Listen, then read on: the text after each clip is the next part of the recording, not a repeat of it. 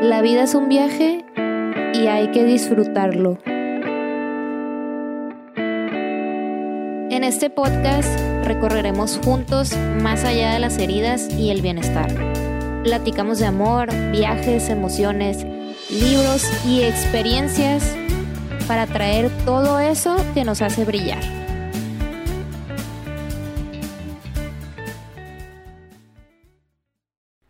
Bienvenidos al Trip. Yo soy Luminosa y aquí estamos otro episodio más. El día de hoy tal vez el título se lee como algo súper dramático porque es de que, ¿por qué no funciono con mi pareja? Y de que siento que a lo mejor se interpreta tipo así como que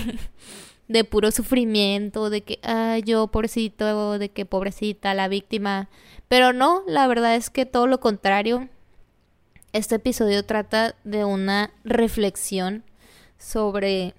qué son las cosas que podemos retomar para aprender del desamor, o sea, o de cuando tenemos una decepción amorosa, pues que estamos saliendo con alguien, eh,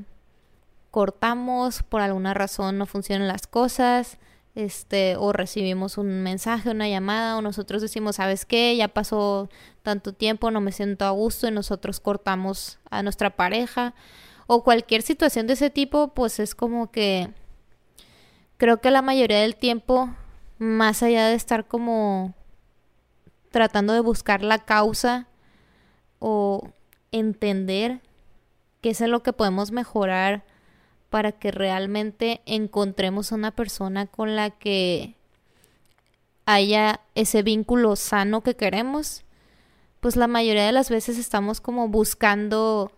la fórmula mágica, ¿no? De qué es todo eso que tengo que hacer yo paso a paso para que siempre estén las cosas bien o para que funcionemos él y yo, o sea, y no es que realmente esa no no es una cuestión que nosotros podamos controlar, o sea, eso no es real, eso es algo que sucede, siempre hay cosas, personas o situaciones en cada relación que que van a hacer que existan problemas, pues, o sea, que haya diferencias o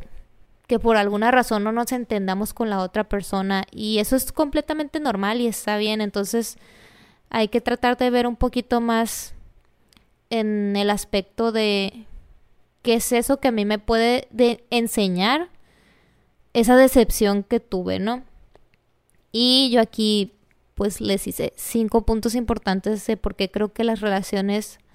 dejan de funcionar y pues la primera sería eso de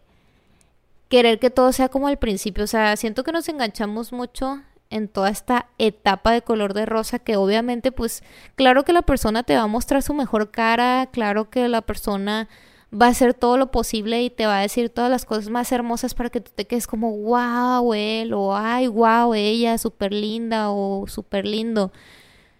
Pero pues eso tampoco es la realidad, o sea, recordemos que siempre cuando conocemos a alguien o cuando estamos conociendo a una persona, nos va a mostrar su mejor cara porque pues nos quiere mantener ahí, quiere mantener ese interés en nosotros. Entonces, pues igual no como cuando vas a una entrevista de trabajo. Obviamente no vas a llegar a decir, ay, la verdad a mí no me gusta levantarme temprano y yo soy muy, muy desorganizada y no sé, no, no me late tanto el trabajo, pero pues igual aquí ando. Pues no, claro que no, o sea, obviamente vas y dices de que no, yo soy súper responsable, yo sé hacer esto, sé hacer aquello, soy así, pues obvio, porque tú quieres que te den ese trabajo, ¿no? Entonces es algo parecido también cuando estamos tratando de entrar en una relación con otra persona, pues, o sea, estamos buscando que todo sea así de que súper bonito y que fluya y ay, qué lindo y que sus mensajes de buenos días o ay, mira, se acordó de mí, me mandó esto y cosas de ese estilo, pero ya después qué pasa esa parte, o sea, como que nos quedamos nosotros como en el, ¿y ¿qué onda? O sea, de que, ¿por qué dejaste de ser así? Y realmente es que te topas con lo que es, ¿no? O sea, con la verdadera versión de esta persona, pues a lo mejor esta persona no es el típico que te va a estar así mandando los mensajes como tú quieres o a lo mejor, o sea, es como que un poquito más independiente, no sé, o sea, ya depende mucho del tipo de personalidad de de con quien estés saliendo o, o de tu novio o de tu novia, pero pues es que esa etapa no vuelve porque precisamente pues es una etapa, es una fase. Y ya después ahí se empiezan a, a ver así problemas o diferencias. ¿Por qué? Pues porque estamos así como que ciclados muchas veces de que, oye, pero pues es que antes sí me hablaba mucho, o hay de que me decía cosas bonitas, o esto y aquello, pero pues, pues no, o sea, ya luego llega un punto en el que te muestra la persona que es, ¿no? Y hay que entender eso, ¿no? Muchas veces también, o sea, nosotros estamos como que enseñando todas estas máscaras porque igual, o sea, de alguna manera llegamos a tener otras experiencias de amor dolorosas o heridas que, que nos han hecho así, o sea, por el mismo hecho de que estás tratando de, de protegerte, pues de que no te hagan daño, te muestras de esa manera. Y aquí ya nos pasamos pues a la parte 2, que sería la falta de los límites, o sea, tener límites claros y establecidos. Esto quiere decir que no nada más es estar pensando en todas las cosas que a ti te molestan de la otra persona o, o lo que no permites, pero también es como una vez que tú empiezas a identificar esas cosas y que te das cuenta o tienes la oportunidad de decirle que, oye, a mí sí me gusta que me estés mandando mensajes o no me gusta que, que cuando sales con tus amigos no te vuelvas a reportar. No sé, o sea, son ejemplos de que súper simples. Pero pues depende mucho de cada quien, ¿no? O sea, eso los límites ya es algo muy personal. Pues a lo que voy es de que, o sea, no nomás es como decirle de que, ah, mira, y no me hablaste, que no sé qué, o sea, no, pero es buscar la manera de darle a entender a esa persona, oye, a ver, aquí la situación es esta, hiciste tal cosa, no me gusta por tal, y yo lo que quiero es esto, ¿no? Que siento que muchas veces tenemos ese conflicto como que o sea, a mí me pasa pues que, que me da la sensación de que si digo eso, o sea, es como ya una razón para que diga de que, ay, qué intensa, o ay, de que, porque te pones así, o no sé qué. Y no, o sea, la neta, últimamente no nos tiene que importar ni madres, porque, güey, a ver, si ya vas a estar ahí y quieres invertir tu tiempo en una relación con él o con ella, o sea, pues obviamente le tienes que decir bien las cosas y dejarlo todo clarísimo, pues que obviamente hay situaciones no negociables, hay otras cosas que las puedes entender, también se vale, pero no que sea como que que tú sientas ese miedo o esa cosa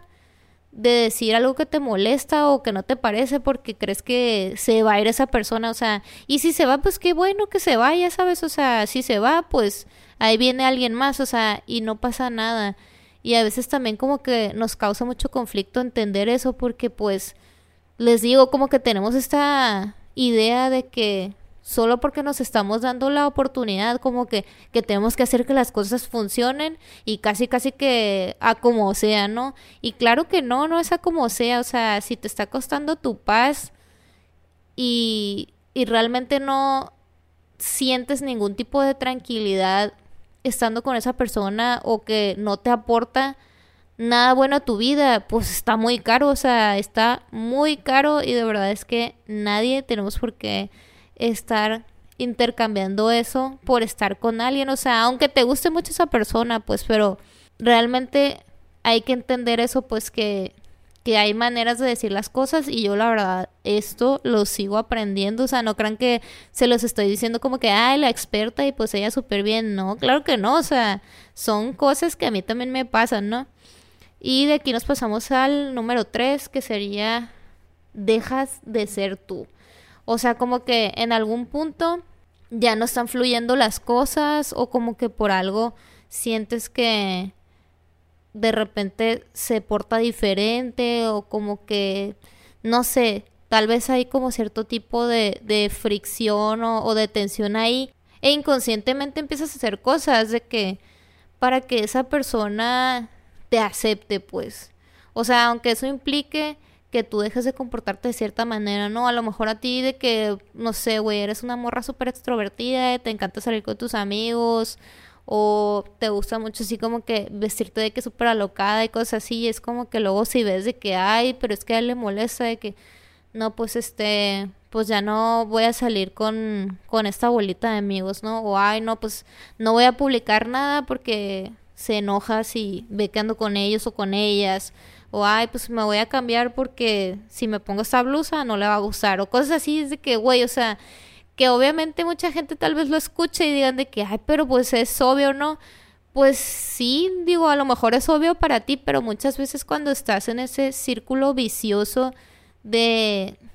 de estar en una relación con una persona que, que está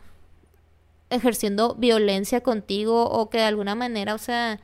te está drenando, o sea que pues está siendo una persona tóxica. La neta a mí no me gusta usar esa palabra porque siento que está bien choteada, pero bueno, que está siendo una persona tóxica, pues no te das cuenta. Y la verdad es que no te das cuenta. Yo he estado ahí, o sea, hace algunos años me tocó estar así. Y es como que de verdad yo no lo entendía. Y hasta después que ya había cortado esa relación, o sea, fue de que mis amigas obviamente pues me dijeron, no, pues es que tú este, cambiaste un chorro o dejaste de ser eso y aquello y te portabas así. Y yo de verdad que, o sea, no, no, no lo captaba, simplemente fue una etapa en la que que yo no, no entendía muchas cosas, entonces como que, pues igual, o sea, más bien que yo estaba tratando de hacer que las cosas funcionaran, ¿no?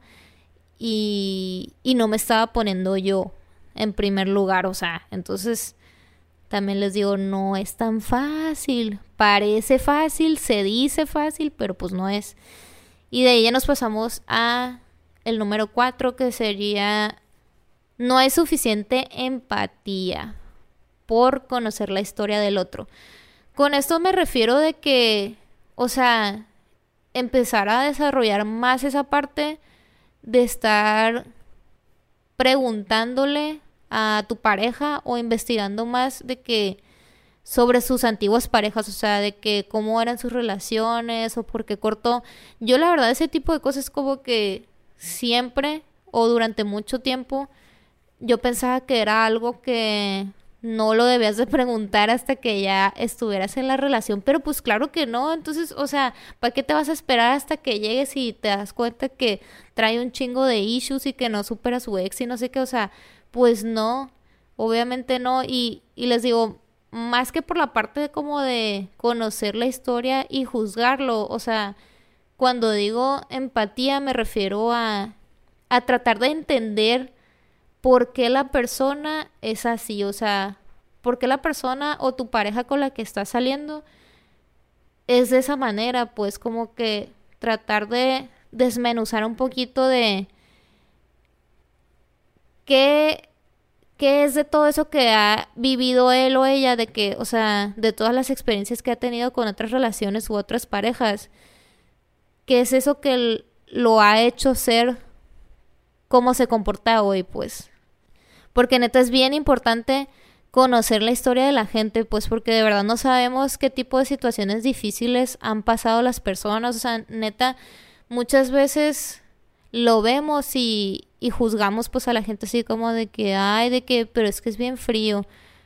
Y luego resulta que, no sé, güey, de que tenía una, una ex que era súper tóxica y que no lo dejaba hacer nada y que se hizo una relación codependiente de muchos años o cosas así que ni siquiera te imaginas y dices, wow, o sea, no, pues ya entendí, ¿no? Más bien es eso, ¿no? De que entender, le cuesta trabajo ser cariñoso porque estuvo en una relación en la que le exigían demasiado, ¿no? O no sé, o sea, depende mucho de, de la persona y de la situación, pero es algo así, pues, o sea, tratando de buscar qué es lo que nosotros podemos esperar de esa persona, o sea, qué es eso que la persona con la que estamos nos puede ofrecer y, y entender quién es, o sea, definitivamente. Y por último, buscamos señales para protegernos. Y aquí entra todo eso de la cultura de los red flags o de los focos rojos que la neta sí me parece muy importante que estemos como atentos y, y obviamente que tratemos de, de conocer, o sea, como que, pues sí, o sea, las actitudes o maneras de ser de, de las personas eh, narcisistas o gente con comportamientos violentos y todo ese tipo de cosas. Pero siento que ya ahorita es como que, pues cualquier cosa ya la toman como algo de red flag, o sea, como que siento que ya llega un punto en el que la gente ya exagera y cualquier cosa que no le parece o que no le gusta de otra persona ya lo toma como una red flag, o sea, que obviamente también hay mucha gente que, por ejemplo, pues en TikTok y, y pues Reels y demás ponen así videos de que como de cura burlándose de, de la gente que, que dice, no sé, tipo de, de que, no sé, güey, le pones así, haz de cuenta de que, ay, le digo que me mantenga y que me compre un yate y dice que no, de que red flag. O sea, obviamente eso es de broma, pero es como que ya llega a cierto punto en el que está muy exagerado ese parámetro de entender cuando el foco rojo se refiere a que pues es una persona peligrosa o una persona que que no te va a aportar nada bueno contra todo esto de que no me gusta, ¿no? O sea, o contra todas estas cosas que, que muestra y que a lo mejor no están de acuerdo con tus estándares de una pareja o de lo que tú estás buscando en una pareja, pues, o sea, que si obviamente tú quieres, no sé, de que un novio que sea súper chambeador, que le vaya muy bien, eh, que obviamente pues a lo mejor para ti es importante que te mantenga y cosas así, pues, pues si le dices algo así, te dice eso, pues entonces para ti a lo mejor sí es un foco rojo, pero no es necesariamente un foco rojo porque en realidad, o sea, no se trata de que tú estés buscando que el hombre te cuide o que el hombre al revés, o sea, de que esté buscando que la mujer lo cuide o, o de cualquier tipo de orientación, pues, pero más bien es como que entre los dos hagan un equipo, o sea, hagan un equipo que ambos se cuiden, porque definitivamente una sola persona no puede remar la balsa de la relación, o sea, una relación es como andar en el kayak, o sea, una sola persona no puede mover el kayak, o sea, el kayak trae dos palas y una es para cada lado, o sea, no puedes esperar que uno solo esté haciendo todo, o sea, lo tienen que hacer entre los dos y a lo mejor se escucha como que una reflexión medio tonta, pero pero pues es la realidad, o sea, y si alguien de los dos está pasando por una mala situación o a lo mejor los dos y no pueden dar más de lo que quisieran, pues entonces ahí ya no es, o sea, ahí no existe y qué mala onda, pero siempre hay que buscar agradecer todo lo que las personas nos transmiten, o sea, todo el tiempo que nos dan, el cariño y todo ese tipo de cosas que, que también en cierto momento cuando los convivimos nos hacen sentir especiales, o sea, no es de que, ay, no, de que pinche vato, maldita morra, de que ya no me peló. Digo, hay diferentes tipos de casos, ¿no? Pero cuando es una relación un poquito más sana o que la gente se entiende bien, o sea, que hay como muchas más cosas que hacen que, que se entiendan o que pues estén en el mismo canal. O sea, pues sí, definitivamente uno de los dos tiene que tomar la decisión de decir de que pues ya no. Pero más allá de eso, pues hay que tratar de reflexionar que entre las cosas que